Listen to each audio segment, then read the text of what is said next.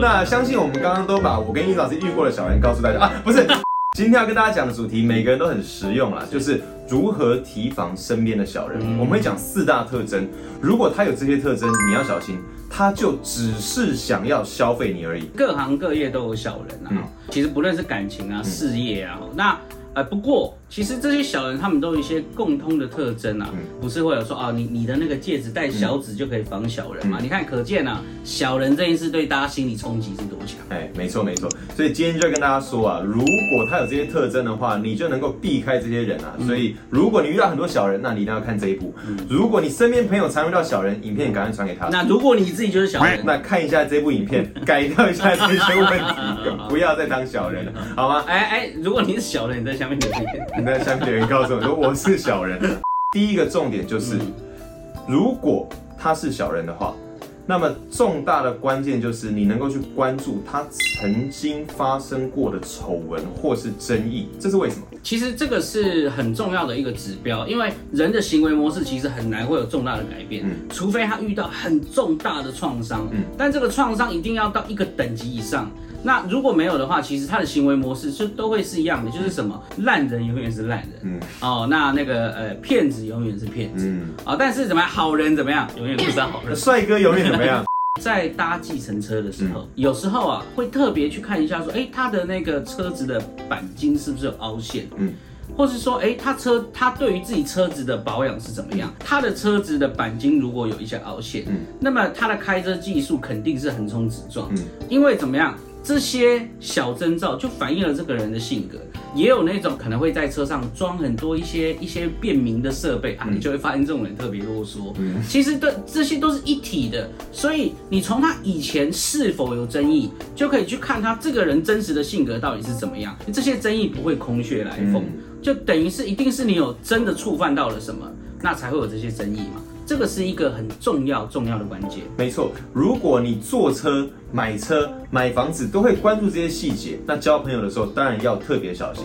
有关易章老师刚刚讲那个说，哎，人的行为不会。突然的转变了，哎，这是有学理基础的哦。大家不论哈，你从行为改变技术，还是你就从 NLP 神经语言层次学来看，你都能够发现，人大脑的模式啊，这个路径一旦形成了，它就不会消失，而且很难改变。为什么很难改变？因为每一次我走这条路径都得到我想要的东西，那我何必改变行为？所以你会说，难道一个人不会改变吗？当然他有可能改变。然而我们要告诉大家的是，改变的几率微乎其微，除非发生重大的创伤、重大的事件让他改。改变这条轨道，不然的话，他一定是用既往的行为模式在面对新的事情。第二个重点就是，他为了摆脱过去的阴霾，嗯，他会想要塑造一个新的正义形象。其实这个就是沿着我们上一点来讲，嗯，你看，因为他过去有争议嘛，所以他为了要帮自己洗白，哎，他就会把自己设定成一个好像是一个正义之士，嗯，劫富济贫，想要帮大家哦解决一些生活上的疑虑，嗯，可是你会发现啊，他这么做，他不是为了别人，他就是为了自己。他为了洗刷自己那个曾经负面的形象，那当然洗刷形象有可能是他洗心革面啊，但是你要小心，性格不会突然的改变，你一定要小心的留意，他这么做绝对是有他的气度。第三个重点，一样从小细节把它看出来，就是明明是他专业的领域哦。他却犯非常低级的错误，表现的像个初学者一样。好比例如说，他可能只是要送一个企划书，嗯，哎，他那个企划书写的跟小学生一样，嗯啊，哎，当然有些小学生作文写的非常好，没错，就他是那种比较表现不好的小学生，就是几句东西就当成企划书，嗯，表示他对事情不在意，他对你们要共事的细节不在意，他只在意他自己。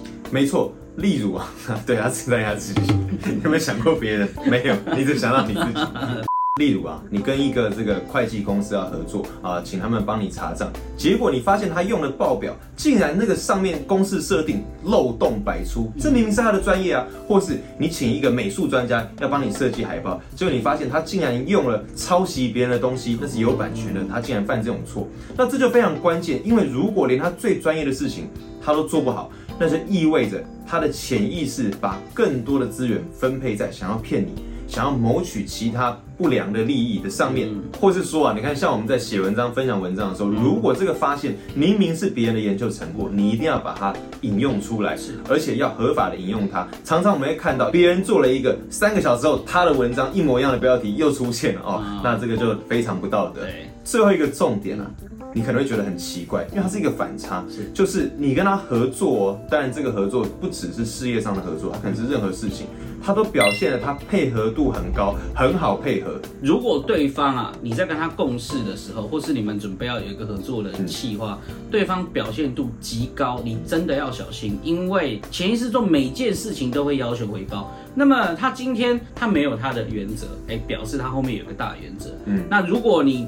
跟他合作的当下，你都没发现，那你真的要小心，也许最后你就是被骗的那个人。没错，有些人可能会觉得说啊，大家这个合作不要这样钱来钱去，都讲你的好处我的好处。可是你要了解一件事情啊，就像易章老师刚刚讲的，潜意识是求平衡的。如果他这边有付出，他就希望这边有回馈，即便那回馈是哦，我做善事我开心，这也是回馈一种。可是如果你发现从头到尾一切都很顺。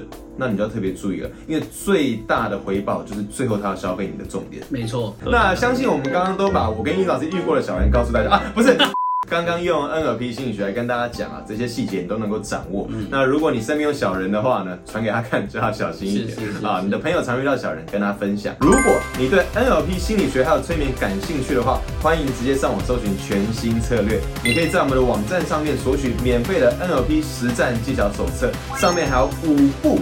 免费的影片等着大家，我们下次见，拜拜。